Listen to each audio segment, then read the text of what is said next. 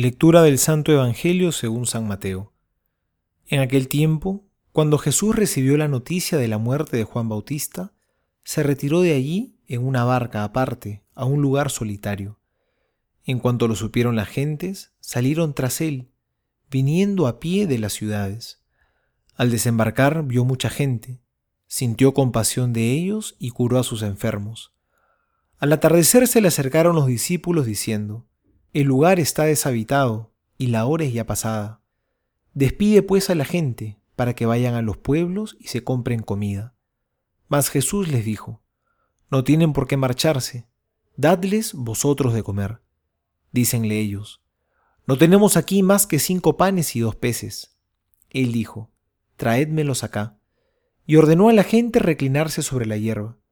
Tomó luego los cinco panes y los dos peces, y levantando los ojos al cielo, pronunció la bendición, y partiendo los panes se los dio a los discípulos, y los discípulos a la gente.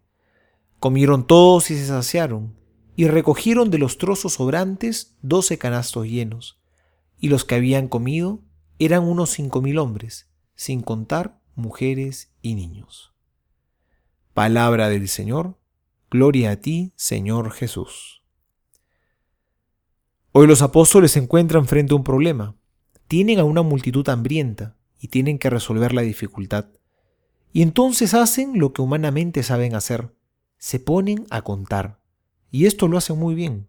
Contaron que solo había cinco panes y dos pescados. Pero por otro lado, contaron también que tenían que alimentar a una multitud de más de cinco mil personas. Si divides los peces y los panes que tenían entre la cantidad de gente que había, te da como resultado casi un rotundo cero.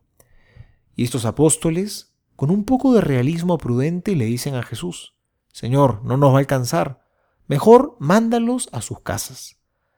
Sin embargo, parece que a sus cuentas les falló un detalle muy importante. Contaron muchos números, panes, peces y personas, pero se olvidaron de contar a Cristo. Él es Dios, y es el primero que hay que contar. Porque si lo sacamos de la ecuación pareciera que no hay salida. Los entuertos no se resuelven. Cuando nos olvidamos de Dios y queremos confiar solo en nuestras fuerzas, todo se complica. No nos olvidemos, sobre todo en las dificultades, cuando las cuentas no nos cuadran, cuando parece que todo va a estar difícil, contemos a Cristo. Con el Señor al lado, podemos tener esperanza. Los sufrimientos se llevan con paciencia. Tenemos la fuerza de la gracia de Dios para seguir adelante. Con Él sí nos alcanza. Cuando contamos a Cristo viene la abundancia. A veces no tan rápido, a veces hay que saber esperar. Pero el Señor nunca nos deja con las manos vacías. Ante las dificultades, contemos con Cristo. Soy el Padre Juan José Paniagua y les doy a todos mi bendición en el nombre del Padre y del Hijo y del Espíritu Santo. Amén.